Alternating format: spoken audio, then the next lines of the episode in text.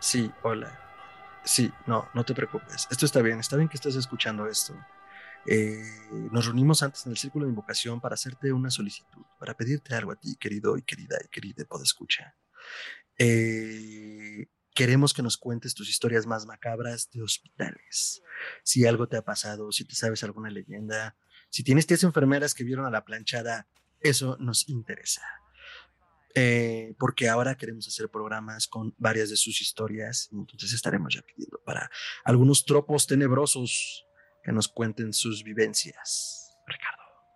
Así es, este será el primero de algunas veces que les pidamos su participación, porque pues queremos escucharlos ustedes, ustedes tienen historias muy padres que ya nos han llegado a mandar, entonces pues las queremos leer en vivo para que también el mundo las conozca. Así que esta vez le tocó hospitales, si eh, tienes a esa tía, porque todos tenemos esa tía que le tocó atender a Alejandro Fernández cuando fue en Guadalajara al hospital, o algún fantasma por ahí que se haya aparecido en el estacionamiento, mándanosla a nuestro correo que es histeriacolectivapodcast.gmail.com eh, o por nuestro DM a Instagram que es arroba podcast.histeria. Ahí las vamos a estar recopilando para que lleguen y pues para leerlas, ¿no, doctor? Sí, pues miren, eh, lo importante aquí es que queremos escuchar sus voces, o sea, parte de nuestra varia, de lo que creemos que puede hacer más fresco el programa y que nos va a hacer que todos esté más interesante, todo, no sean los mismos tropos de siempre, no sean los mismos chistes tontos del doctor diciendo el diablo. Es que todos seamos una comunidad, o sea, que todos tomemos parte de esto. Y vaya, no necesiten ni siquiera, si no quieren que pongamos su nombre, pongan, no pongan mi nombre. Anónimo. Anónimo y nos lo respetamos. Pueden incluso cambiar los nombres. Lo que sí les pedimos que no pongan son historias de cuentas horribles de hospital, porque es así, nos da miedo a todos, pero tristemente no son sobrenaturales. A todos les sale muy caro el hospital y es una tragedia. Vaya, es una tragedia, no es horror. Esa es la diferencia entre contar es que yo fui al hospital y me costó tanto. No, pues sí, nos va a dar miedo y vamos a compartir tu dolor, amigo. Pero más bien es de, de que de repente te despertaron para tomarte muestras y cuando regresaste a la conciencia ya, ya estaban de vuelta tomándote muestras y te dijeron, pues es que no, habíamos venido, o sea, y eso es, ese tipo de situaciones sobrenaturales, macabrosas, del momento Newken, incluso sueños raros que tuvieron en el hospital, ¿vale? O sea, a mí me contaron una vez uno de un sueño bien macabro, que sí fue un mal trip de anestesia, pero sí te quedas así como, pues si eso fue verdad, qué miedo, ¿no? Sí. Eh, ese es el tipo de cosas que nos interesa escuchar, o sea, nos interesa escucharlos a ustedes, o sea, conocerlos, oír su voz, y pues de ahí, pues seguir este, creciendo como programa. Así que bueno, si no son ustedes, pídanle permiso a su tía y cuenten la historia de la tía. No hay problema, no nos enojamos y si su tía no, les da permiso, nosotros con mucho gusto la leemos. Súper, entonces ya lo saben. Eh, podcast.com o a la bandeja de mensajes de podcast.histeria en Instagram. Ahora sí, los dejamos con el programa de hoy. Abur. Uy.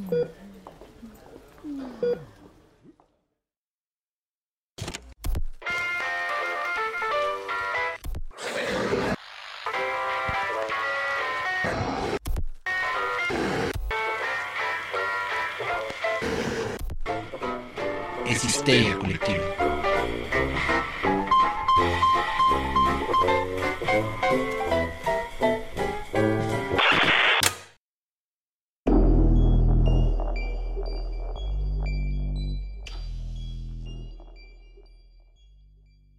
Esto es Histeria Colectiva, el programa donde Fernando Santamaría y el Dr. Braham y Ricardo Medina se sientan alrededor del círculo de invocación para abrir la caja de Pandora y volarse la tapa de los sesos platicando sobre ficción, magia, ocultismo, casos supernaturales, literatura y todo lo que tenga que ver con la cultura del horror. Buenos días, buenas tardes, buenas noches. Donde sea que se encuentren, a ver que se encuentren. Muchas, muchas gracias por eh, sintonizar el ancho de banda de Histeria Colectiva Podcast eh, para llevar todo el terror a sus oídos. El doctor hizo negativa con la cabeza. Si no están en YouTube, corran para ver cómo desaprueba mi escuela radiofónica de la cual no me puedo despegar por más que quiera. Ustedes lo han visto, lo he intentado. Muchas veces lo he logrado y muchas veces no. El doctor no va a decir nada más. Quédense en casa, cuídense mucho, lávense sus garritas. Si son trabajadores esenciales, muchas, muchas gracias por mantener el mundo girando.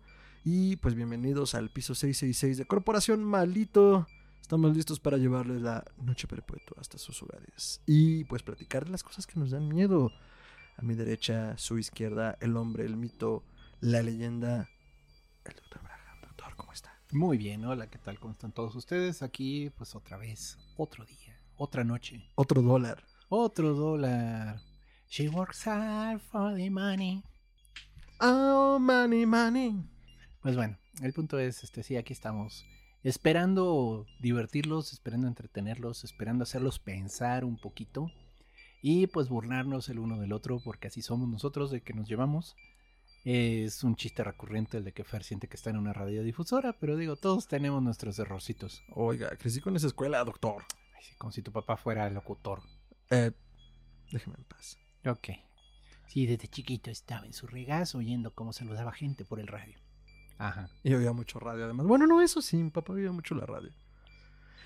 Eh, muchas gracias por estar aquí y tolerar nuestras intros donde nos peleamos.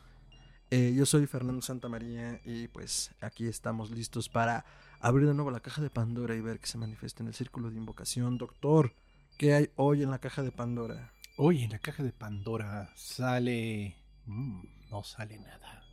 Porque hoy vamos a hablar de la soledad. ¿La soledad, doctor? Oh, ¿La soledad de la conciencia? Sí. Maldita sea, doctor. Ven, soledad, llega ya. Amanece con tu luz, llega ya. Estoy muy orgulloso porque esa letra sí no me la sé. Wow.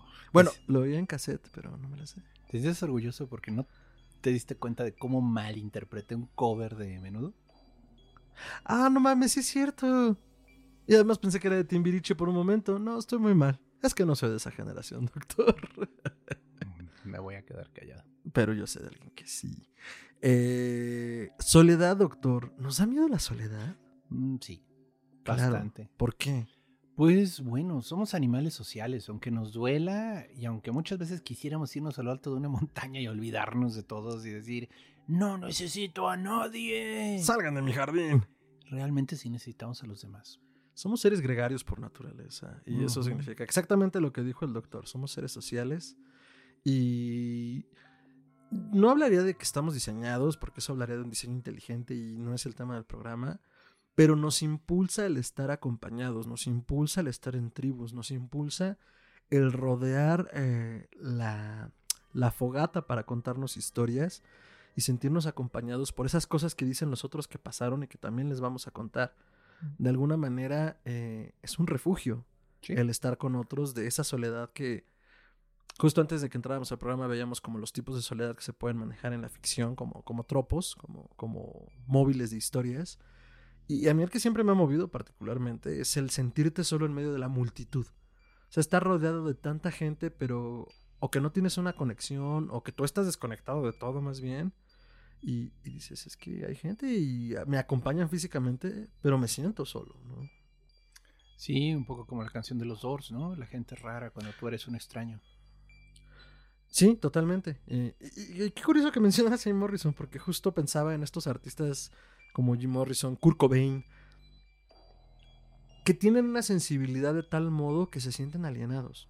Digo, hablo de sensibilidad artística, pero en realidad puede venir de cualquier parte esta alienación, este desconocimiento del lugar en el que estamos parados, y es una soledad bien perra. Pues ah, bueno, no me gusta generalizar, o sea, porque digo, pues uno dice, es que yo lo viví, pero pues ahora sí que... Quién sabe, igual y no todo el mundo, ¿verdad? Esa es una de esas preguntas cuando ya estás comparando tus experiencias con las de otros. Yo, por ejemplo, en la adolescencia sí me sentí muy solo. O sea, sí me, sí me entraba una sensación de, bueno, pues qué chingados, o sea, soy de otro planeta o qué, porque no me identificaba con nadie. O sea, me sentía fuera de este mundo, fuera de esta Realidad. realidad, sociedad, me daba asco. O sea, existir en el mismo lugar que todos los demás. ¿Crees que era como un cierto nivel de misantropía?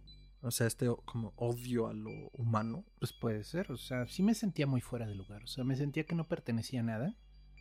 Y bueno, sí, también es esa arrogancia del adolescente, ¿no? Que Sí, se bueno. siente se siente un poquito superior a todos, o sea, Nadie también, me entiende.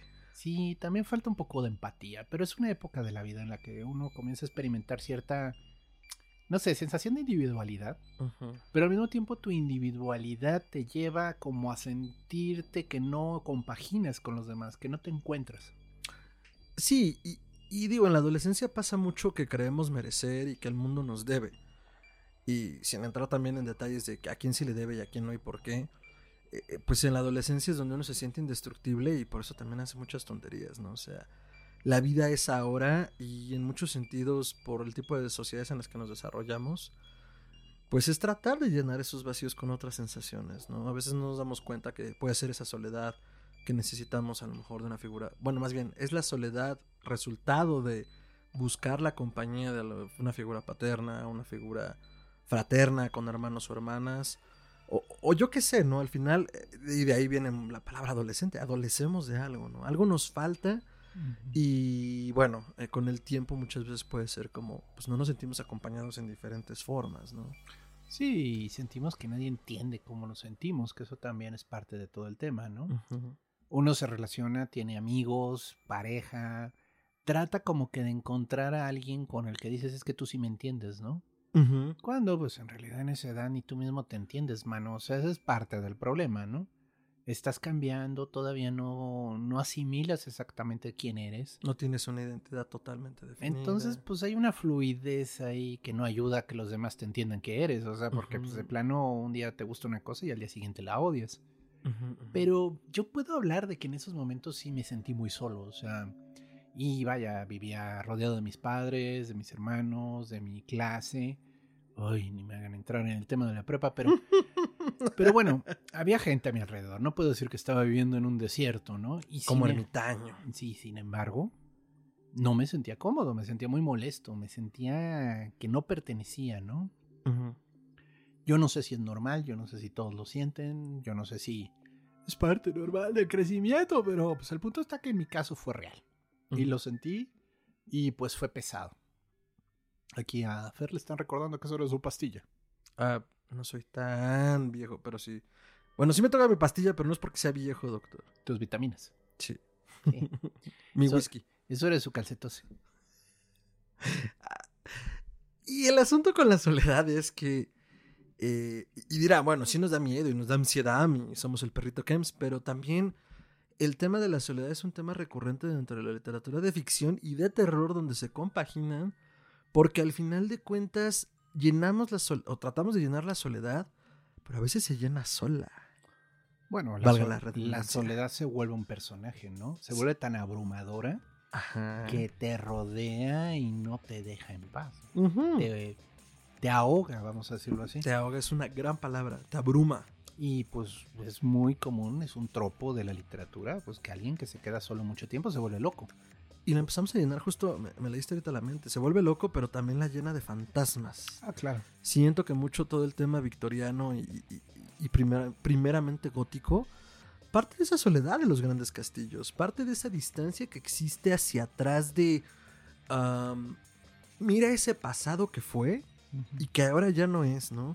De los abuelos, de los padres, de, los ancestros en general. Y ahora yo, heredero de inserte su castillo o reino aquí, estoy solo viviendo de viejas glorias, ¿no? Entonces, deambulo en mi gran castillo y, y hay cosas que deambulan conmigo en mi soledad. Pues tus memorias, tus recuerdos. Pero, o las de otros, ¿no? Pero en realidad estás atrapado en un lugar en el que no hay salida, o sea, porque ¿cómo puedes romper ese encierro? ¿Cómo puedes salir de ahí? Totalmente. Y pensando un poco en el primer tropo que planteé de estar solo en las multitudes, hay un relato que a mí me fascina, El Orla, de Guy de Maupassant. Mm. En el Orla es justamente un, pues, un, gran potentado, un vato con lana, tiene una gran casa, tiene sirvientes a su disposición. Pero entonces se empieza a encontrar de alguna manera con una entidad, o lo que él cree al principio que es simplemente como ansiedad derivada de él sentirse solo. Claro, es una casa llena de gente, pero pues no hay conexión, eso es servidumbre. O sea, al final él... Y, también pensemos, fue escrito en el siglo XIX. Obviamente el gran potentado y la servidumbre no eran iguales. Entonces él es como, yo estoy solo aquí. Y de repente se llena con un personaje que es el Orla, que empieza a acecharlo, ¿no? Y le da un final trágico a la historia porque al final es inevitable escapar de él, pero por eso yo lo veo como, factor, como un producto de, de su soledad, porque al final esa soledad va siempre con él. Entonces no importa lo que haga o cómo trate de deshacerse del Orla, eh, pues es su soledad ya... Pues un mal llamado tulpa, a riesgo, perdón, a falta de un término mejor, la soledad tomando forma, ¿no? Sí. Bueno, digo, yéndonos a un lado más ligero, También, bueno, pues se usa mucho el tema, por ejemplo, del ermitaño, ¿no? Del que vive aislado de la sociedad, que decide que nada le da la vida en su comunidad y que prefiere irse a vivir a una cueva.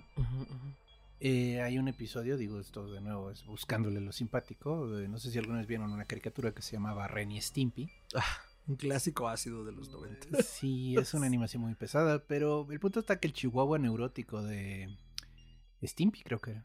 De Chihuahua. No, Ren. Era... Ren era el, el, chihuahua. Pero bueno, se harta de su compañero, que era el gato gordo idiota, y se decide ir de ermitaño. O sea, literalmente entra a la sociedad de ermitaños, le asignan una cueva y la única regla de la sociedad de ermitaños era no hable con nadie. Claro. Entonces, bueno, pues después de como dos semanas de estar encerrado, comienza a hablar con las estalactitas que les ve forma. Comienza, sí, comienza a hablar con las piedras que les ve forma. Y comienza a pelearse con las piedras, comienza a pelearse con la estalactita. Y ya, pero a un nivel así de locura. Y pues lo expulsan de la sociedad de ermitaños. ¿Y por qué? Pues porque los amigos imaginarios cuentan. Claro, era no hablar con nadie, hermano. No, y es que ya que lo pones así, justo estaba pensando en esta parte histórica, digamos, hablado que por eso nos reuníamos, nos reuníamos en tribus, pero eventualmente cuando ya entendemos que somos seres gregarios y hacemos grandes sociedades y nos comenzamos a hartar de ellas, como acabas de decir, eh, pues también el camino, el camino espiritual y religioso y las vías místicas digo, hay muchas doctrinas, no voy a entrar en eso ahorita, pero muchas exigen como estos votos de silencio, votos de soledad, y pasan cosas bien raras cuando no estás solo. Tu cerebro comienza a hacer cosas que no debería. Vamos a dejarlo así. O sea, tanto la soledad como el silencio son una cosa brutal que se mete con tu psique y con tu cabeza. Digo, eh, hubo una temporada que yo casi no veía gente, no recibía visitas. No les voy a decir que dejaba de hablar por días, la neta no estoy muy seguro, pero había un momento en el que decía, oye, como que tiene un rato que no escucho mi voz. Y si era como, eh, un poco como, ¿qué he estado haciendo? O sea, no registraba como mucho de mis días porque no hablaba. Como que iba en piloto automático. Raro. Raro, raro. No voy a decir que lo he hecho mucho ni que me pasó muchas veces, pero sí recuerdo momentos en los que me he sentido así, ¿no? Lo cual me hace pensar, por ejemplo, en las órdenes monásticas del medioevo. Pues tenían mucho de esto y pues claro que pasaban cosas raras allí. Ya Humberto Eco había escrito el nombre de la rosa eh, como una iteración de, miren, se pueden poner, se podían poner bien lurias adentro de un monasterio. Oh, sí. Pero es que al final de cuentas, también por el otro lado, hay gente que tiene tanto miedo a estar sola que tienen que estar rodeados de ruido. O sea, yo conozco personas que llegan a su casa y prenden la tele. Oiga. Aunque no estén viendo nada. Oiga. Al final de cuentas lo que quieren es sentirse acompañados, ¿no? Es sentir esa voz, ese alguien está aquí conmigo y no pueden sentirse eh, en el silencio. hay una película que todavía no se estrena, pero eh, tiene muy buenas reseñas con Nicolas Cage. Se llama Pig. Mm. Está divertido. Mm. Es de, pues precisamente Nicolas Cage es este tipo que vive metido en los bosques de Oregon, creo que es. Bueno, es allá por Seattle. El punto está que pues tiene un puerquito con el que cosecha trufas. O sea, todo su chiste es que él cosecha trufas para los restaurantes de alto pedorraje, ¿no? Pero pues vive solo, vive solo. El puerco es su única compañía y pues no le habla. ¿Por qué digo, el puerco no le habla tampoco? O pues no sé. El punto está que hay un momento en el que tiene que salir a pedir ayuda y descubre que lleva tanto tiempo sin hablar que el hecho de emitir ruido, palabras, le cuesta trabajo. A él a él, o sea, comienza a tratar de decir y, no lo logra hacer bien. No, articula. Hasta que ya, ya como que, bueno, pues digo, es algo que no se olvida, es como andar en bicicleta, ya logra emitir bien eh, lo que quería decir, ¿no? Pero, pero es muy interesante, de nuevo, Nicolas Cage es uno de esos actores que son muy buenos, son muy malos, a veces tiene actuaciones increíbles. Rara vez tiene puntos intermedios. Sí, y hay otras que dicen, oh, por Dios, o sea, ¿cuánto le pagaron? Espero que haya sido suficiente, porque esto es malo como pocas cosas que he visto en mi vida. Estás pensando en, ¿cómo se llama? Prisioneros, of Ghostland. Prisioneros de la Tierra Fantasma, no la vean, ¿eh? Háganse ese favor, o sea, no es que esté horrible, está mal hecha. Es Lo una, que le sigue. Es una porquería, está muy mal hecha. Solo tiene un momento hilarante y bueno, hasta ahí. El punto es, este, pero está muy buena la actuación de Cage en esta porque pues, le cuesta trabajo hablar. O sea, llega un momento en el que lleva tanto tiempo él viviendo allá solo, que en el momento en el que baja para hablar con otro ser humano, no encuentra las, la manera de articular correctamente, como tú dices. O sea, digo, al final es un músculo y no me imagino qué tanto tiempo tiene que pasar para que verdaderamente se te atrofie de no usarlo. Pero pues tiene sentido, ¿no? De, pues digo, se nos olvidan palabras. O si llevas tiempo viviendo en el extranjero, por mucho que domines ambas lenguas, eh, pues de repente una va a invadir a la otra, ¿no? Porque una no la usa. O vas perdiendo palabras. Ajá, de no sé cómo se dice, ya no me acuerdo. O sea, sí te entiendo cuando me la dices, pero en mi cerebro ya ahorita no la puedo usar. Y es que eso tiene que ver justo con la plasticidad cerebral de eh, como músculo que tiene de poder adaptarse a los cambios, pero también con la falta de práctica perderlo. Y es que justo por esa plasticidad cerebral es lo que decimos de que pasan cosas raras cuando uno está solo. Porque entonces las dinámicas, las conexiones, cómo interactúas con tu entorno es distinto. Por más que tú no te des cuenta o creas que no. Eh, yo una temporada también estuve un tiempo sin recibir nada de visitas en mi casa, eh, más que yo y mi gato. y, pues a mí me interesa, o sea, cuando sales al mundo tu interacción es otra, ¿no? Te sientes raro. Digo, es más, eh, qué tonto, claro, la pandemia. O sea, compártanos aquí en la caja de comentarios cómo les ha afectado la soledad de la pandemia, porque es una soledad bien rara. O sea, es muy distinto y luego ya estar con más gente se vuelve eh, algo incómodo, ¿no? De nuevo, el extraño en el grupo, ¿no? O sea, yo veo las películas, no sé si les ha pasado a ustedes, pero veo así, no sé, gente en una fiesta enorme de una película de hace 15 años. Es como, ¿pero cómo están juntos? ¿Pero cómo están sin, sin, sin cubrebocas? Es como, ah, espérate, pues esto se grabó antes, ¿no? no, no, eh, luego hasta fumaban ahí en el mismo cuarto, ¿no? Y tú, este, ¿dónde? ¿Dónde están? Sí, sí, ha cambiado mucho las normas sociales. Pues la soledad que genera una situación como la que estamos viviendo también es otro tema. Sí, efectivamente. Yo después de que, bueno, no se ha ido la pandemia, tristemente seguimos en estos semáforos montaña rusa.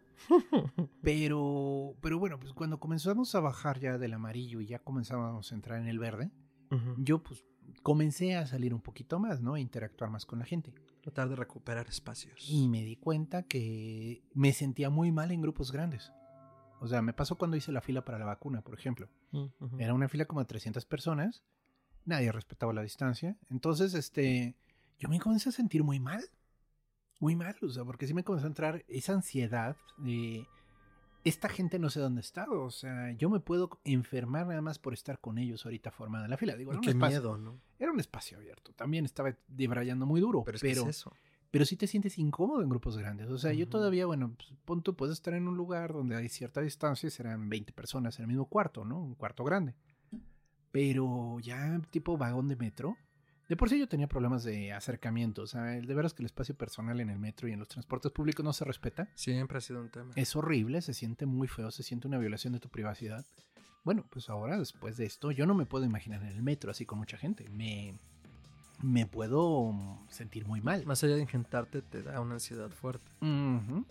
Y de nuevo, son cosas que uno va descubriendo. Claro, uno puede recondicionarse al contacto social. O sea, tampoco es como que de ahora en adelante ya no podré. Ya somos unos impedidos, ¿no? sí, o sea, todas estas cosas uno las vuelve a aprender, pero sí se nota. O sea, sí se nota que algo cambió en mi cabeza. En cierto sentido, me está dando ansiedad ciertos temas de proximidad con los demás. Fíjate que hablando de enfermedades, se me vienen a la mente otros dos relatos de aquí. El Caballero de Honor Edgar Allan Poe, que tenemos un libro de unas obras completas. Bueno, no, cuentos extraordinarios. La caída de la casa Usher, porque además de que, o sea, sirve para muchos tropos, ahorita estamos hablando del de Soledad, pues es básicamente una pareja de hermanos que está dentro de una gran mansión, pues gótica, en realidad creo que el término sería gótico, y que pues son lo último que queda de unos grandes potentados, reciben la visita de un amigo, y pues cosas pasan y el personaje principal en realidad es la casa, que está ligado directamente al destino de los personajes y la enfermedad del personaje principal, además, que está enfermo. Entonces, pues habla mucho de, llenar este espacio y de cómo convivimos y nos, forma, nos hacemos parte de él. Ya hemos hablado en otras ocasiones, sobre todo cuando hablamos de Shirley Jackson, de los espacios y las casas como personajes de, las, de los relatos, ¿no? Pero en este caso, pues es la casa como un representante de esa soledad, ¿no? Lo que decía un poco al principio con eh, los castillos, el castillo de Otranto, donde Manfredo también es protagonista de esta herencia entre maldita por el peso que tiene, o este Acabo de adquirir un libro que era Los Alvígenos, ahorita se me ve el autor, pero habla, también es como este libro de 1800 que tiene el castillo como esa gran herencia maldita, ¿no? Pero bueno, volviendo al punto, la caída de la casa Usher y la... La muerte de la máscara roja, más que como la soledad, sino como la abstracción de la sociedad, ¿no? O sea, estas grandes élites que se encierran en este castillo, escondiéndose de la peste negra, básicamente, y que pues de repente la peste en forma de caballero con máscara roja logra hacerse paso. Pero es eso, ¿no? Como el yo con los que considero de mi clase me voy a aislar porque esto también no me toca, o sea, la soledad vista desde el yo me voy a aislar porque fuchi los demás. Y pues al final es como, no, güey, o sea, igual también estamos solos del todo. Podrás sentirte solo, podrás creer que estamos solos, pero al final seguimos siendo parte de algo más grande y que nos puede tocar a todos, ¿no? Pues sí, y bueno, también jugando con este concepto del, del ser que por algún motivo está rodeado de otras personas, pero nunca es de ellos. Podemos hablar de la novela de Matheson, Yo soy leyenda, que tiene una adaptación de Will Smith que no me gusta tanto, pero bueno, este... palomera. Es la idea. Hubo otra, creo que con Charlton Heston, se llamaba El Hombre Omega. Esa me gustaba más. Pero es la misma idea, ¿no? O sea, una enfermedad terrible acaba con la humanidad y pues el protagonista es el único que es inmune, ¿no? Vive solo, todo el tiempo te están convenciendo de que no tiene nadie más, hasta que te das cuenta que en realidad sí hubo sobrevivientes, pero la enfermedad los mutó, los convirtió en seres similares a vampiros, no son vampiros propiamente hablando, son similares a los vampiros, entonces este, él es el único que es diferente, ¿no? Entonces es la misma humanidad viéndose en ese espejo de es que tú no recuerdas lo que éramos, o sea, y nos molestas, o sea, nos das miedo, porque nosotros ya no somos eso, o sea, ya somos otra cosa. Sí, totalmente. Me haces pensar también en el relato de Philip K. Dick, El ahorcado, que básicamente es un carnal que es plomero, se mete a hacer un trabajo de plomería en el sótano de alguna casa y cuando sale resulta que, aunque todo se ve perfectamente normal, no lo es. Y él se da cuenta. ¿Cómo se da cuenta? Porque hay un ahorcado en medio del parque y nadie repara en él. Es como, güey. O sea, bueno, o sea, está afuera Michoacán en periodo de Calderón, pues dices, bueno, va. Pero ahí no. Y entonces eh, eh, el protagonista en este relato de Dick eh, comienza a generarle alarmas esto y empieza a escuchar en las radios de la policía y pública como de, hola, ¿qué tal? Un buen día a todos aquí en Ciudad de México. Por cierto, si ven una rata, repórtenla. Debemos deshacernos de todas ellas. Simplemente es el preámbulo a algo mucho más grande donde la Tierra está siendo invadida por algo más y el humano ya no es normal. Entonces, este personaje, claro, rodeado de seres, pero que no son ni de cerca parecidos a él, y entonces como estoy yo solo contra esto, ¿no? ¿Cómo lo voy a resolver y qué va a pasar conmigo? Sí, bueno. Muy postapocalíptico el asunto. Sí, definitivamente. Y bueno, y está el increíble cuento de Lovecraft, El extraño.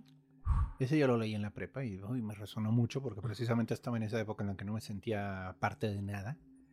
Ahora sí que es buena la historia.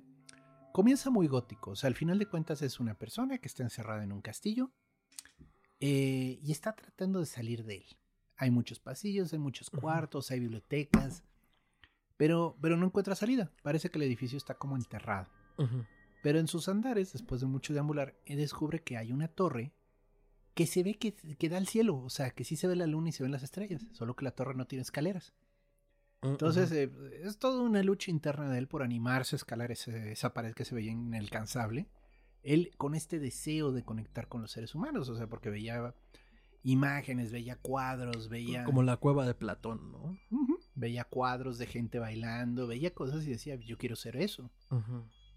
Cuando por fin logra salir, bueno, pasan cosas, pasan cosas, pasan cosas, pero es muy buena historia de Lovecraft.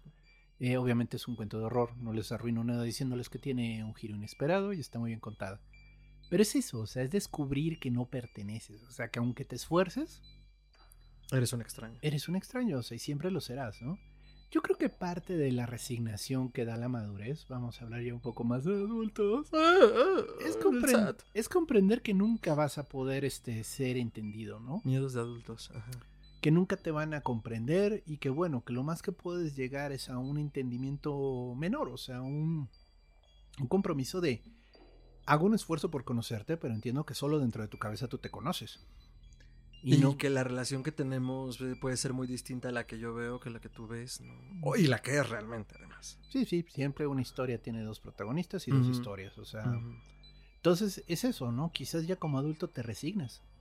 Del mismo modo que como de niño te resignas a crecer, a perder las ilusiones. O sea, suena bien sad eso. Pero bueno, el punto es, este, es como parte del proceso, ¿no? O sea, decir, bueno, es parte de esto nunca estar del todo con los demás. O sea, entender que nunca podré ser tanto parte de alguien, ¿no? Todas, o los que lo, lo, niegan y prefieren vivir en la negación y entonces se arman una realidad se aparte. Fingen que son su equipo de fútbol favorito, que son su camarilla de amigos con los que salen a beber los viernes, que son esto, todos estos roles y papeles que la sociedad te va imponiendo. Y no buscas más allá, simplemente eres eso, ¿no? Y nunca eres enteramente eso, porque no, no eres eso. Sin embargo, lo aceptas. Totalmente. Y todo este trip para decirles que, que solos estamos. No, no es cierto. Me hizo acordarme de un clásico de clásicos que también tiene muchas lecturas para diferentes temas. El moderno Prometeo o Frankenstein de Mary Shelley. Pues En gran medida, pensando también lo que decías del extraño de Lovecraft, la criatura, producto de los deseos de Victor Frankenstein, y que luego ya no sabe qué hacer con eso, eh, pues simplemente está buscando encajar. O sea, en realidad lo dice en varias partes. O sea, yo solo quiero sentirme parte de algo y sentir el amor, sobre todo el amor de mi padre, eh, que pues justo el cuestionamiento es, ¿por qué me creaste si ni siquiera puedo ser objeto de tu afecto? No, yo no pedí esta vida. Yo no pedí nacer, güey. Entonces, eh, eh, a mí me suena mucho también a eso, que al final también es una soledad y un reclamo en ese momento, y por eso lo extrapolo a, a esto que voy a decir, de la humanidad contra Dios. O sea, en muchos sentidos, durante la revolución industrial, la humanidad, lo hemos comentado en otras ocasiones, la humanidad se sintió abandonada, o más bien adoleció porque entonces ya no entendió su lugar en el orden de las cosas. Si una máquina puede hacer lo que yo hago, si el desarrollo tecnológico está superando estos misterios, estos arcanos de la naturaleza, entonces, ¿qué queda después de esto? No hay nada. No hay nada, o sea, ¿dónde estoy? ¿Qué soy? ¿Qué necesito? ¿Hacia dónde tengo que ir? Sí, pues es un poco lo que, bueno, lo platicamos en otro episodio ¿Qué que soledad? tuvimos. Este, de pues, eh, cómo Charles Darwin, con su teoría de la evolución, que de nuevo no es perfecta, ya se, se le han demostrado algunos temitas que hay que trabajar todavía alrededor de ella. Él, él precisamente lo que quería es que la gente se diera cuenta que, bueno, pues la religión es solo una respuesta, pero no es ni siquiera la respuesta. O sea, no estamos aquí por diseño inteligente, no hubo un jardincito del Edén con Adán y con Eva.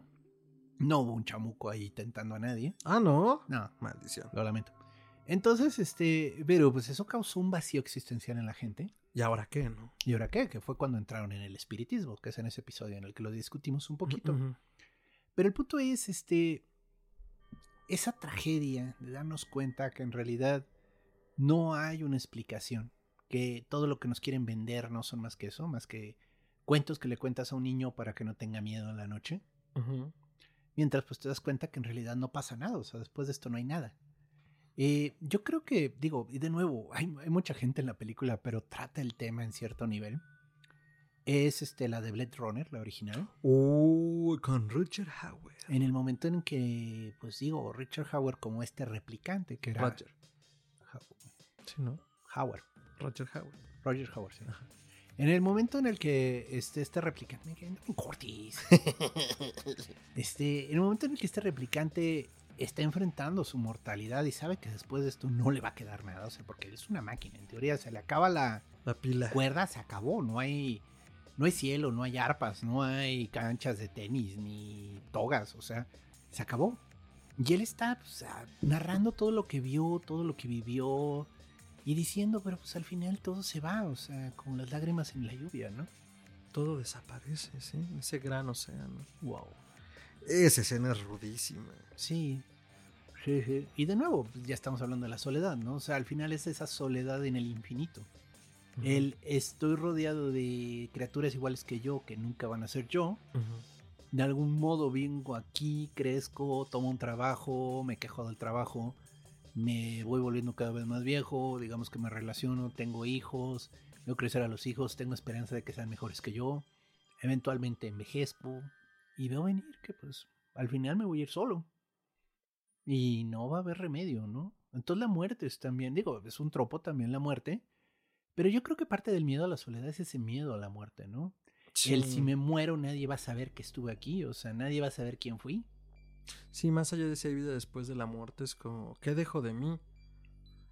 Sí, soledad igual al vacío en muchos sentidos, ¿no? Porque además el sentirnos solos y no reconocernos en otros nos hace cuestionarnos qué estamos dejando, qué estamos legando, cuál es nuestra marca en esto que llamamos vida y, de repente es como, chin. O sea, el día que se mueran mis hijos y los hijos de mis hijos, mi nombre se va a perder en la historia, ¿no? Eh, soy un pequeño blip en la historia de la humanidad. Muy pequeño. una burbujita de agua en un océano inmenso, ¿no? O sea, no hay nada. O sea, al final, este tipo de, de pensamientos son los que lleva a la gente a la locura, ¿no? O sea, el es que ¿para qué? ¿Para qué me esfuerzo? ¿Para qué llevo esto? ¿Para qué gano dinero? ¿Para qué me...? Y por eso vamos a terapia. Oh, sí, pero bueno, los, terapia, amigos. los terapeutas también tienen sus rollos, ¿eh? O sea, eso Y van con otros terapeutas. y van con otros terapeutas, porque la verdad, esto es un poco como, pues que te digan, no, no estás solo, no te preocupes y te abracen. Pues sí. Y es que a veces solo eso es, hace falta ese contacto para aterrizar un poco. No digo que sea la solución, pero es que a veces solo es como, ah, gracias por bajarme de la nube, porque sí se pueden llegar a pensamientos muy, muy, muy tétricos de lo que quieran cuando uno está solo o se siente solo. Que además eso último a veces es lo más invisible. No es que porque me siento mal, tengo todo. Pues a veces es esa soledad interiorizada de algo hace falta, ¿no? Y necesito buscarlo o resolverlo y, y está muy rudo. O sea, también pienso en, en esta otra obra que me parece una obra que le hace un gran homenaje al gótico.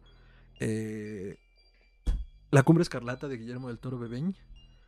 Que si bien habla de muchos temas también, creo que el tema de la soledad en realidad habla también del tipo de relaciones que podemos generar a partir de una soledad mal encaminada. Simplemente la relación incestuosa que tienen los hermanos pues habla de eso, ¿no? Y la relación que tenían con sus padres habla de eso. O sea, la casa como personaje, incluso cuando llegan, pues sí, toda esta gran casa solo para nosotros dos y nuestra enferma madre. O sea, todo este espacio que tiene que ser llenado, una tarea imposible. Y que, vuelvo al punto, se llena con estos fantasmas, parte de los crímenes de los protagonistas, pero al final es como esas energías que se quedan improntadas también o sea, cada quien trae ese trip de soledad y de miedo al, al olvido, ¿no? Los fantasmas que murieron injustamente y que quieren dar un mensaje. Los protagonistas que necesitan llenar esos espacios emocionales vacíos, esa soledad emocional. Y los protagonistas, los protagonistas que tratan de llenar ese espacio de, ah, vamos a hacer esta gran vida juntos y... No es una vida color de rosa, ¿no? Mm, Es una manera, o sea, de buscar falsas maneras de esconderte, ¿no? De tu soledad interior, o sea, y hacer tantería y media, pensando que de ese modo vas a ser feliz, ¿no? Exacto. Y yo creo que parte del tema, bueno, de nuevo, es otro tropo, pero la felicidad es una ilusión, o sea, voy a sonar bien Grinch, discúlpenme, ver, doctor Grinch. pero la, o sea, nos venden de que uno puede ser feliz todo el tiempo, ¿no? O sea, que existe un estado en el cual vas a ser feliz no importa qué, o sea, vas a ser feliz en todo lo que hagas. Tu familia, tus seres queridos, todos te van a hacer felices. Y no, lamento romper el de burbuja, pero eso no es posible. No, porque además, ¿te imaginas? Para empezar, no hay modo. Y si hubiera modo, qué desgastante. Sí, sí pues de hecho hay un juego de computadora. Híjole, creo que se llama We Happy Few. Que es precisamente un futuro distópico, ¿no? Donde todos en el pueblo toman unas pastillas que los hacen felices permanentemente. Órale. Y pues el que no es feliz, la policía lo mata. Órale. La policía de la felicidad llevada a otro nivel. Oh, sí. Y entonces el protagonista tiene que tener mucho cuidado de si come o no la droga. Porque si come la droga, de veras cambia, la, cambia el juego. O sea, todo se pone bonito. Así como Lisa cuando comía sus pastillas felices. Ah, ese es un episodio muy rudo. Ajá. Y. Pero no puedes hacer muchas cosas. Entonces necesitas ver las cosas como son en realidad, pero entonces te detectan. Lo cual está bien macabro. Un poco como el horcado de Dick. Entonces, este. Pero el punto es, miren, eh, llevando mi reflexión al final. O sea, sí se puede ser feliz. Yo no digo que no. Pero la felicidad no es, no es un estado perpetuo. No es un estado permanente. Incluso las cosas que pensamos que nos van a hacer felices, digamos, es que si tengo pareja voy a ser feliz. No nos engañemos. O sea, el tener una relación, digo, satisfactorio, nos va a hacer felices, pero también nos va a causar problemas, nos va a hacer sentirnos tristes, nos va a hacer sentirnos enojados. O sea, es parte Ujú. del show de vivir, ¿no? Correcto. Tener un hijo me va a hacer feliz. Mm, probablemente te va a dar muchas satisfacciones, no lo dudo. Pero también te va a dar mucha angustia, también te va a dar muchas presiones, también vas a tratar de que el niño tome las mejores decisiones y cuando no las tome vas a sufrir por él. O sea, al final son momentos eh, transitorios. La felicidad se puede lograr, sí, pero no podemos vivir siempre en ella. Es un momento, es un momento fugaz. Y pues hay que disfrutarla cuando llega, definitivamente. Hay que ser felices en la medida de lo posible Ujú. pero no obsesionarnos de que solo seremos felices si tenemos pareja. No obsesionarnos de que solo seremos felices si tenemos un hijo. No obsesionarnos de que seremos felices si tenemos ese coche, o esa casa, o ese empleo.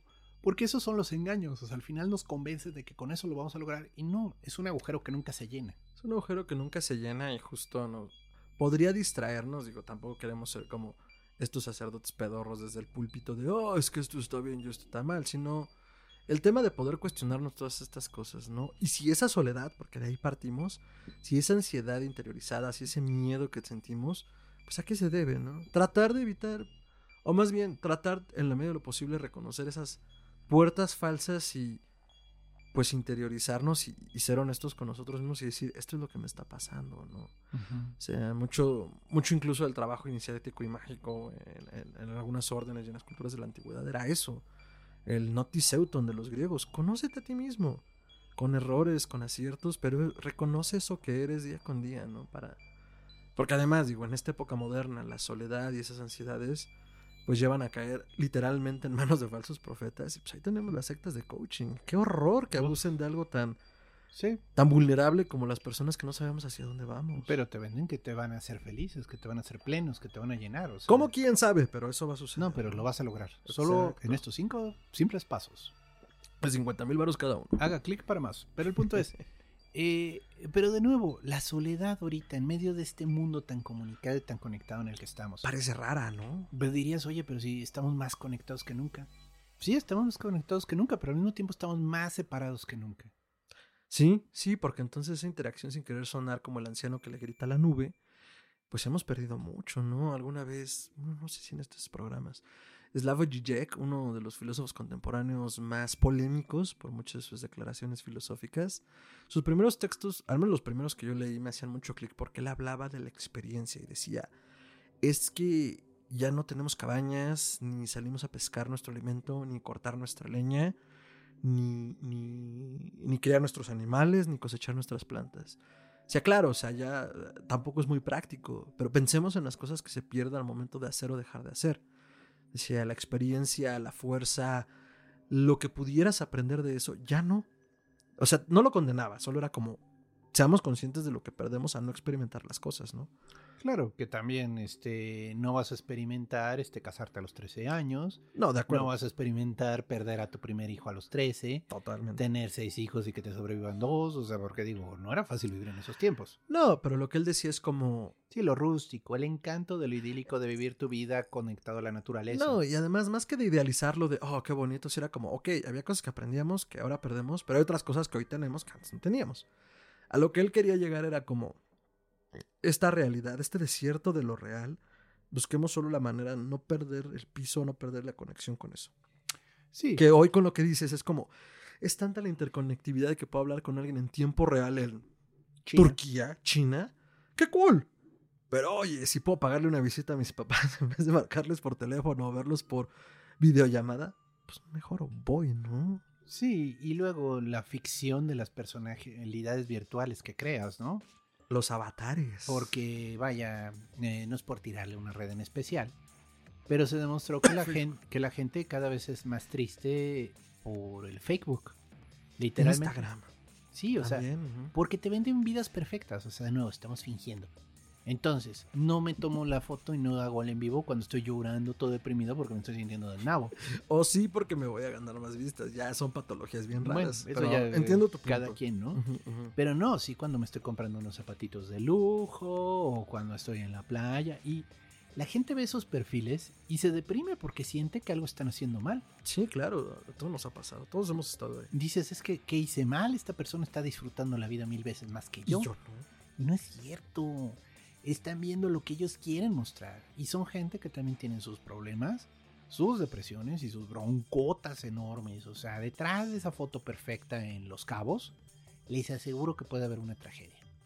Entonces donde dices, es que no me están vendiendo algo que es verdadero, me están vendiendo ficciones. Y dentro de estas ficciones, pues hay una soledad tremenda. Porque ni siquiera puedes ser honesto con lo que sientes o puedes ser honesto en donde estás o con lo que tienes. Pasa mucho con estos influencers que pues te presumen que tienen una vida perfecta, de ropa de marca y te das cuenta que luego no pueden ni pagar su renta. Entonces donde dices, pero, pero, pero, pero, pero, Pues sí. Eso es todo, eso es todo, eso es todo, amigos. Así es, o sea, Sí. están fingiendo y ellos mismos ya viven tan atrapados en la ficción que no pueden salir de ella. Y es pues malo, o sea, viven solos en su mentira, porque ya, ya ni siquiera es un constructo real, es una ilusión, o sea, ellos mismos inventaron algo que no pueden mantener, o sea, cualquier persona que trate de conocerlo realmente se van a dar cuenta que no tienen el dinero que presumen que tienen. Sí, y bueno, sí, la soledad viene en muchas formas. Una iteración con la que bromeábamos hace rato antes de entrar al aire camino hacia, hacia el piso 666 era como, pues claro, la obra por, por excelencia de la soledad es 100 años de soledad. Eh, sí, claro, dame una que me importe, ¿no? Pero la verdad es que pensándolo un poco más, o sea, el trip que tiene Gabriel García Márquez tiene que ver justo con el legado. O sea, obviamente es toda una, una novela fantástica. Los personajes viven cientos de años. Y tenemos los nombres de los mismos personajes que nunca te dice siempre, nunca te aclara Márquez si es la misma persona o son diferentes generaciones que le hacen tributo a sus ancestros con el nombre. Pero al final no importa. Porque es como esta búsqueda a través. Yo no sabré decirles por qué se llama 100 años de soledad, les voy a decir lo que creo que entendí. Ya me desmienten en los comentarios. Eh, pero tiene mucho que ver como con esta. Este aislamiento de Macondo y de la población que vive solo a través de lo que llega. Que vive solo a través como de las aristas que apenas alcanzan a tocarlo en un espacio mágico. Porque en algún momento Márquez sí, sí te habla de todo el movimiento social que vivió Colombia y el Cono Sur durante el siglo XX, de las revoluciones de- de- en diferentes lugares. Y, y sí sucede, ¿no? Pero Macondo existe atemporal. Son como estos 100 años de soledad de estos personajes. Queriendo, porque además Melquiades, no es cierto, no es Melquiades, es este. Ay, se me fue el nombre. ¿Tú te lo sabes? Ay, se me fue, se me fue, se me fue, se me fue. Bueno, uno de los protagonistas, madres, me, me van a meter la madre en los comentarios, pero bueno, uno de los protagonistas es como el que vive perpetuamente queriendo salir de allí. Como en este mundo de es como, no, a ver, la vida está aquí en Macondo. Y él siente como esa alienación con el espacio. ¿no? Y llega entonces Melquiades junto con los alquimistas y los gitanos, mostrando las maravillas del mundo exterior. Y es como, güey, yo quiero esto, ¿no? Y comienza a, a querer experimentar con, con esta ciencia de los alquimistas. ¿no? Es un trip bien duro. Pero entonces volviendo al punto, eh, pues sí, o sea, toda esta soledad que puede ser individual, colectiva y que nos hace añorar cosas que a lo mejor nunca hemos experimentado y que creemos que si queremos experimentar porque partimos de lo que no nos satisface donde estamos, ¿no? Entonces nos hace sentir aislados, Sí. solos. Sí, luego pasa, por ejemplo, esto es muy común con la gente famosa. Uno pensaría, no, pues un famoso tiene todo, ¿no? O sea, tiene la casa que quiere, la pareja que quiere, la vida que quiere y además está creando. Oye, ¿qué puede haber malo en eso, no? Claro. Y pues no, luego te enteras en sus vidas, porque digo, luego se prestan a mucho chisme cachetones, y pues es gente que vive deprimida, que vive continuamente sintiéndose insatisfecha con lo que tiene, no porque quiera más, porque realmente ya logró todo. Ya no puede aspirar a más porque no hay más. Ya, ya es una existencia fútil. Es como ya hice todo, o al menos todo lo que querían. Y ahora, digo, ahí está el pelón de besos y el narcisista de Musk, habiendo alcanzado todo que sigue. Si me voy al espacio. Sí, I'm too tired from. Estoy muy cansado de este mundo. Ojalá un día les explote su nave allá arriba. José Arcadio Buendía, el protagonista de 100 años de soledad. I couldn't care less. No podría valerme más madre, dice el doctor. Eh, sí, yo, yo tenía que acordarme. Eh, ah, iba, iba- iba a poner- Ah, otra novela que a mí me encanta partiendo de lo de la ciencia, eh, de cómo el infierno se expandió, Ah, muy de buena historia. Michael Marshall Smith. Sí. No mames, básicamente a partir de un desarrollo tecnológico donde pretende curarse lo incurable, eh, un grupo de científicos logra desarrollar una tecnología muy eficiente, pero con efectos. con ah, efectos secundarios muy, muy extraños que te hacen ver más allá de lo evidente, diría Leo, ¿no? Y pues todo se pone color de hormiga. Pues el infierno se expande. El infierno se expande muy literalmente. La verdad es que creo que creo que sí ha tenido sus traducciones en algunas antologías. No estoy muy seguro del todo que, que sea como de fácil acceso. Pero pueden buscar Psicofonías Podcast de cómo el infierno se expandió parte 1 y 2. Eh, se adaptó en su momento la historia. eh, son dos horas de relato. La verdad, no tienen desperdicio. Entonces, este, después de escuchar este programa, corran a buscarlo y lo van a disfrutar mucho. Y van a ver de qué les hablamos cuando la soledad se puede poner muy fea según la ficción. Y bueno, pues también cuando uno es de otro país, ¿no? O sea, se siente una soledad muy extraña cuando vienes de otro Ah, lugar sí. y te vas a vivir, digo, aunque sea tu sueño ir a Italia. eh, llegas y aunque las cosas son bonitas, no encajas. No. O es la fiesta, no sé, digamos, la Navidad, que es el momento en el que todos están con sus familias. Y te pega. ¿Y pues tú qué? Pues no sé, iré el equivalente a un Kentucky Fried Chicken, comprar medio pollo y me voy a mi casa a, brindar por mi familia, ¿no? Porque no estoy con ellos. Sí, digo. ah, bueno, es que sí, es que te iba a decir, bueno, pues uno hace amigos, pero, pero no siempre. O a veces no quieres compartir eso con nadie no, más. ¿no? los amigos se van con sus familias, o sea, porque ese es el problema, ¿no? Cierto. O sea, sí son tus amigos y puedes salir con ellos en cualquier otro día de la semana, pero perdón, ahora es la Navidad. Tengo que estar con mi Me familia. voy con mi cuídate mamá que esté en otro lado, o sea, ni Oye, siquiera hasta sentí regacho, doctor. Ni Whisky. siquiera te puedo invitar a con ella porque es en otro estado. Es literalmente un, tren, un viaje de tren de una hora, ¿no? Por ejemplo. Entonces, este, perdón. Y se van, ¿no? Y pues tú te quedas solo.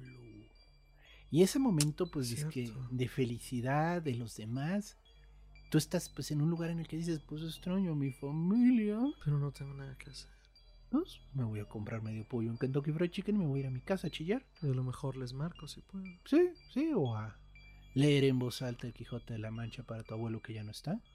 Y reírte con él. Sí, claro. Sí, es que exacto. Uno que no digo, o sea, no quiero decir que tampoco sea como malo generar esas dinámicas, solo pues pongamos atención a que son dinámicas que nos generan la soledad, ¿no? De dispararnos un diálogo con alguien que ya no está, que insisto, yo no creo que sea malo, solo es como las cosas que hacemos, ¿no? Con tal de paliarla, pues como humanos volvemos al punto, al ser gregarios por naturaleza, buscamos una respuesta de no sentirnos tan solos, aunque lo estemos, ¿no? Compártanos sus historias eh, en los comentarios sobre, sobre todo esto último. Cierto, tienes razón, no había pensado en ello. Cuando uno está lejos, ¿cómo, cómo llenan un poco esa soledad? Digo, ahorita, como decíamos, es un poco más fácil por la hiperconectividad, pero hay cosas que uno no puede suplir, ¿no? Entonces, Sí, digo, se porque. pone pues, rudo. Ok, les marcas a tus padres una llamada de 20 minutos. Y Pero luego, luego cuelgas y sigues estando donde estás, ¿no? solo. Fíjate que tenía, eh, tengo un amigo, estuvo viajando fuera, estábamos en Italia, yo, yo fui por estudios, él también, pero él fue como a estudiar eh, italiano, ¿no? Pero pues vivían en Inglaterra, era un viaje de dos horas, Sí. y justo hubo fines de semana que, oye, ¿dónde está? Perdón, se llamaba Andrew. Ah, pues fue fin de semana con su familia. No mames, yo estoy a 16 horas de mi familia y dos vuelos. Es rudo. O sea, dimensionar esas cosas es rudo. Y Sí. ahora sí que, como dice Homero en un capítulo de Los Simpsons, qué lejos estoy de la tierra donde he nacido. ¿Y si es esa sensación? ¿Se siente así? Sí, y suena horrible, porque digo, a veces uno va con mucha ilusión a esos lugares, ¿no? Sin embargo, hay momentos en los que sí te pesa el estar separado de quienes te conocen. Y pues eso pasa mucho cuando viajan. Porque el hecho de ser extranjero, de hecho extranjero y extraño, derivan de la misma raíz. Mm, no lo había pensado. Sí, el extranjero es el extraño, o sea, viene de otro lado, no lo conoces. Es de fuera de la comunidad, ¿no? El foráneo, Entonces este es, es esa sensación de no pertenecer. forastero, sí, claro. Y pues tanto tú te sientes fuera de, como ellos no saben dónde acomodarte.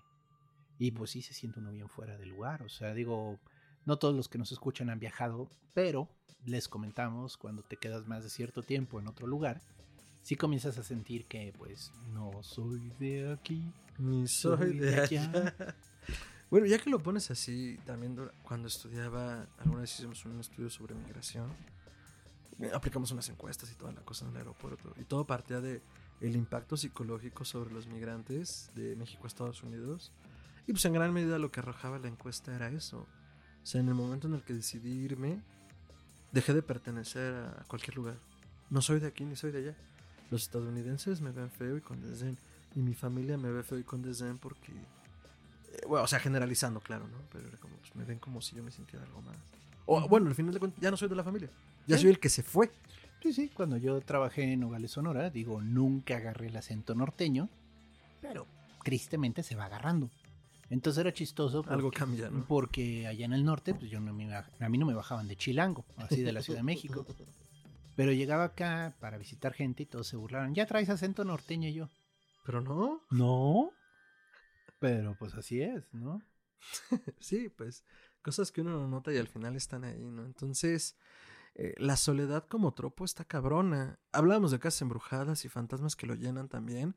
No puedo dejar de pensar en ese tropo con esteroides eh, cuando hablas de la nave embrujada. Alien, el, Alien, el octavo pasajero, es el ejemplo perfecto de eh, combatir esa soledad que tiene forma, y en este caso es un alien que mata gente. Bueno, pues yo solo me acuerdo del póster, o sea, decía en el espacio, nadie te puede oír gritar. Y dice, shit. Sí, efectivamente. Oh, no. Oh, no. pobre Ripley, o sea, porque no solo, o sea, bueno, ahí sí es, vale más estar solo que mal acompañado. Porque digo, eh, está sola en su humanidad y en su vulnerabilidad con esta cosa que no es humana, o sea, es todo menos humano. Y pues... Mm, no, pues es un pinche depredador Apex. Y pues sí, o sea, estamos jodidos. Ahora sí que ya me llegó el payaso. Ahora te imaginas, ahorita estamos así con este pinche estrés y ansiedad de, güey, me fui a otro país y mi familia está lejos. ¿Te imaginas ser un astronauta en la Estación Espacial Internacional? ¿Qué tal la Estación Espacial Internacional? Quieren enviar gente fuera del sistema solar. ¿Sabes lo que se sentiría? No. y no quiero. Yo tampoco, o sea. Fíjate, me hiciste, me hiciste acordarme ahorita con eso Interestelar, que primero la amé y luego la odié y ahora es una película que tiene un lugar importante en mi corazón a pesar de todo. Pero cuando uno de los personajes, el físico, bueno, uno de los físicos, está escuchando un, Walkman, le dicen, pues ¿qué oyes? Sonidos de la naturaleza. Para mantenerme bien aquí, conmigo. Porque pues, obviamente en el espacio no oyes más que a lo mejor el instrumental de la nave. Sí, o sea, el aire acondicionado cuando entra, ¿no? Y cuando lo sigues escuchando, porque en algún momento lo vas a lo vas a obviar y ya no se va a oír nada. Sí, sí, sí. Pues completamente aparte ya de la tierra, ¿no? Sí, entonces me pareció muy interesante, pues como para mantener mi sanidad, me traje unos sonidos de la tierra grabados, huevos. No, entonces no, no sabía que iba a mandar gente fuera. Sabía de gente que se quiere ir a Marte a colonizar como Rangers. Esa es muy mala idea. Terrible idea, pero fuera del sistema solar me parece peor idea aún. Sí, no, vaya, todavía no va a ocurrir, o sea, le faltan unos 50, 60 años, pero todos estos proyectos no son broma, o sea, lo que quieren es enviar gente fuera de la Tierra. Yo no sé para qué, pero quieren enviar gente fuera de la Tierra y están gastando una cantidad brutal de dinero cuando en realidad si usaron ese dinero para salvar el planeta sería mejor. Sí, esa es mi discusión con Mosky, el pelón de besos. Ya encontraremos un programa para hablar de eso a fondo.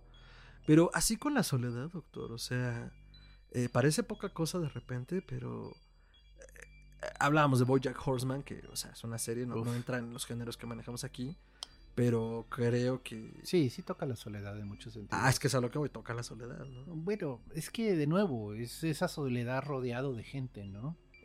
Tú tratándole de dar gusto a todos, este, cubriendo el papel que se te pide, cuando en realidad estás hiper deprimido y te sientes hiper solo, ¿no? Y esa soledad pues tiene una raíz muchísimo más profunda que simplemente es una fase, ahorita se te pasa, ¿no?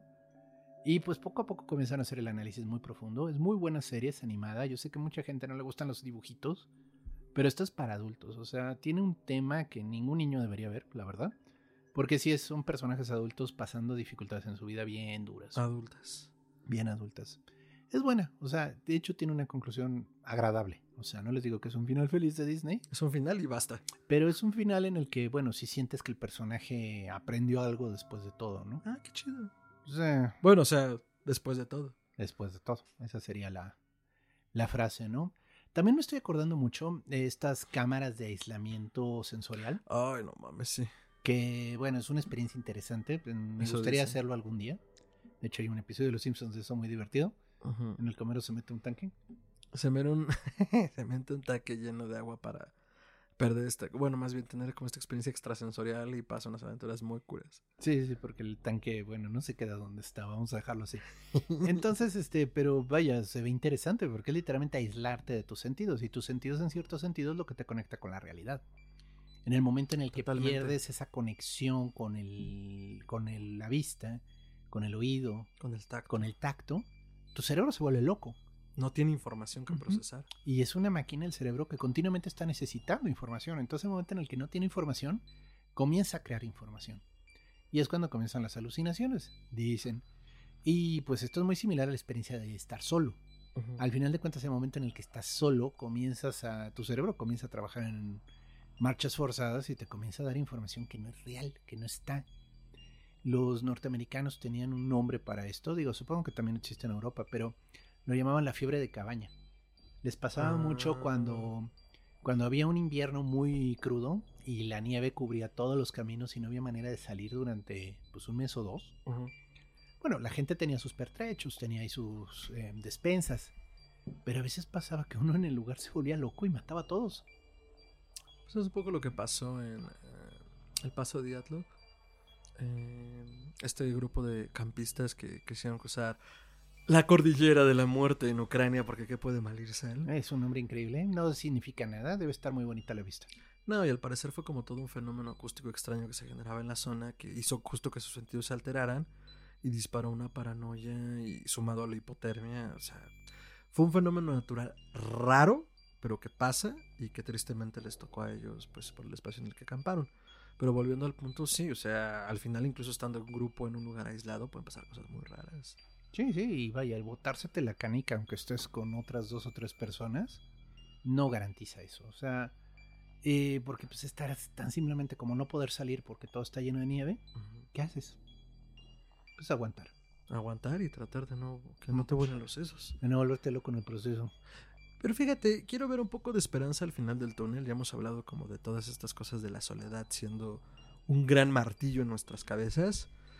Pero al final y parte de los procesos que hacen tanto las terapias como las religiones, los caminos iniciáticos o lo que les sirva a ustedes, pues es un poco entender esa soledad también como parte de la existencia, ¿no? O sea, decir, ok, estoy solo, ¿cómo lo manejo? Ok, esta soledad no va a durar siempre.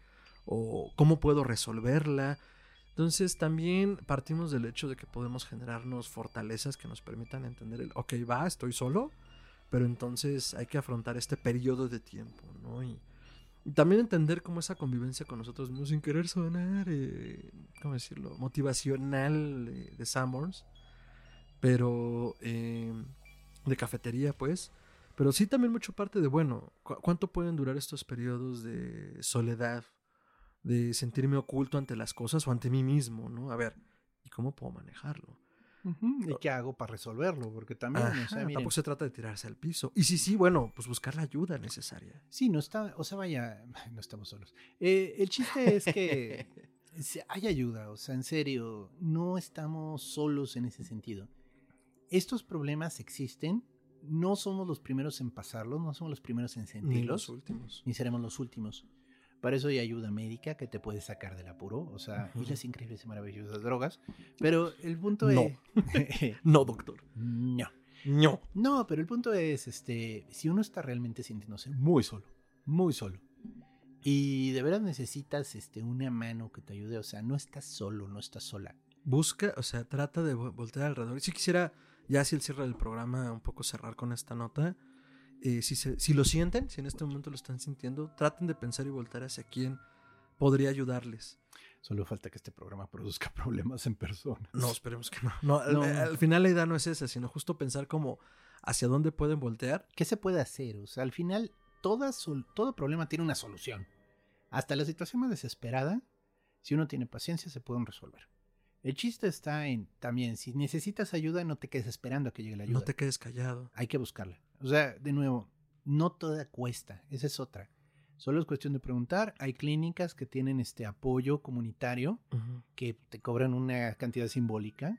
O Hay incluso de asistencia social. sí, hay psiquiatras, hay psicólogos que dan servicio a la comunidad, aunque tienen su práctica privada. Pero la- el punto está de que hay lugares, solo hay que preguntar. O sea, entonces miren, esto puede estarse oyendo en diferentes partes del mundo, entonces no me gusta decir, oh, sí, no se les olvide la línea de tal lugar aquí en México.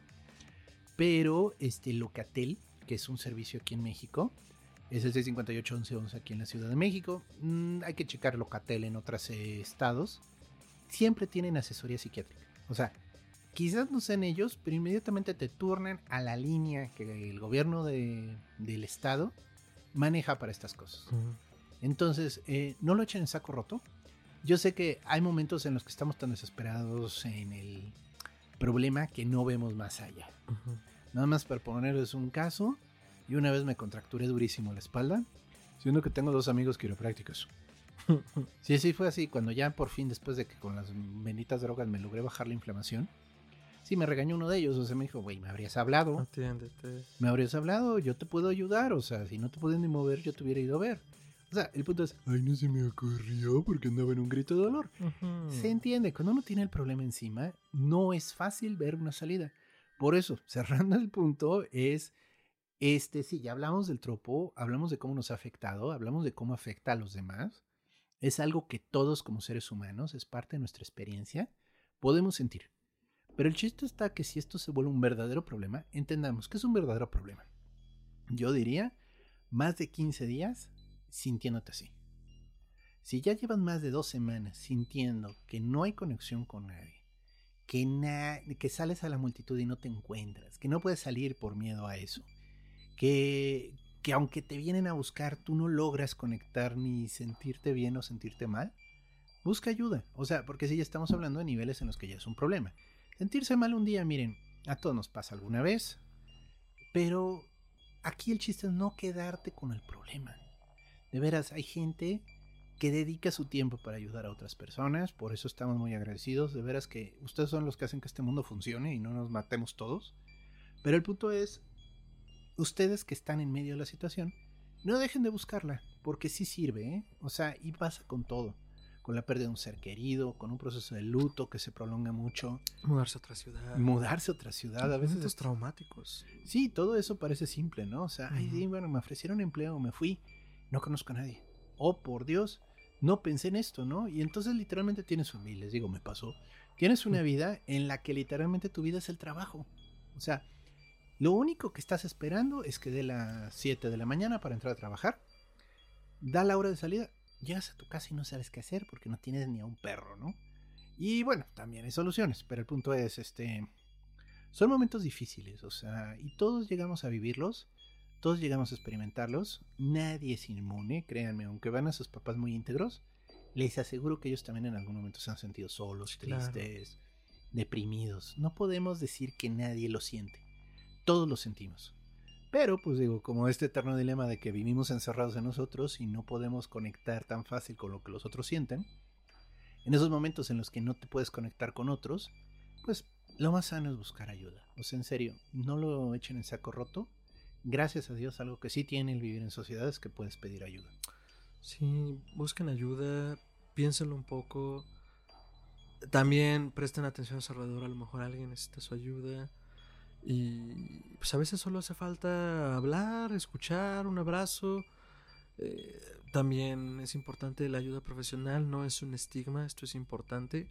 Hay sociedades como la estadounidense donde la salud mental es un tabú horrible, más bien es un tabú de forma horrible y no debería serlo. Entonces, este, pues así como uno se trata cuando le duele la panza, cuando traes mal una muela, cuando te jode la espalda, pues también la, la salud mental es bien importante. Entonces, este, eh, pues sí, eh, en, en sus países en sus estados procuren buscar la ayuda necesaria. Si encontramos algunos números que sean útiles como de forma eh, un poco más global, al menos en México los pondremos acá abajo. Y si no, pues este, en serio, háblenlo. A veces uno no lo habla por pena o por pensar que nadie va a escuchar. Siempre hay alguien escuchando, siempre. Entonces, eh, pues cerrando un poco en eso, creo que no hay muchos comentarios finales al cierre. Entonces, este, pues cuídense mucho, trátense, trátense como debe de ser, háblenlo. Y, y ya lo hemos dicho en otras ocasiones, pero pues también le dan mucho, mucho horror relacionado a este tropo porque es muy catártico Oh, sí. ayuda a entender que uno no está solo, que muchas otra- otras personas lo han expresado de esa manera y, y pues también alivia.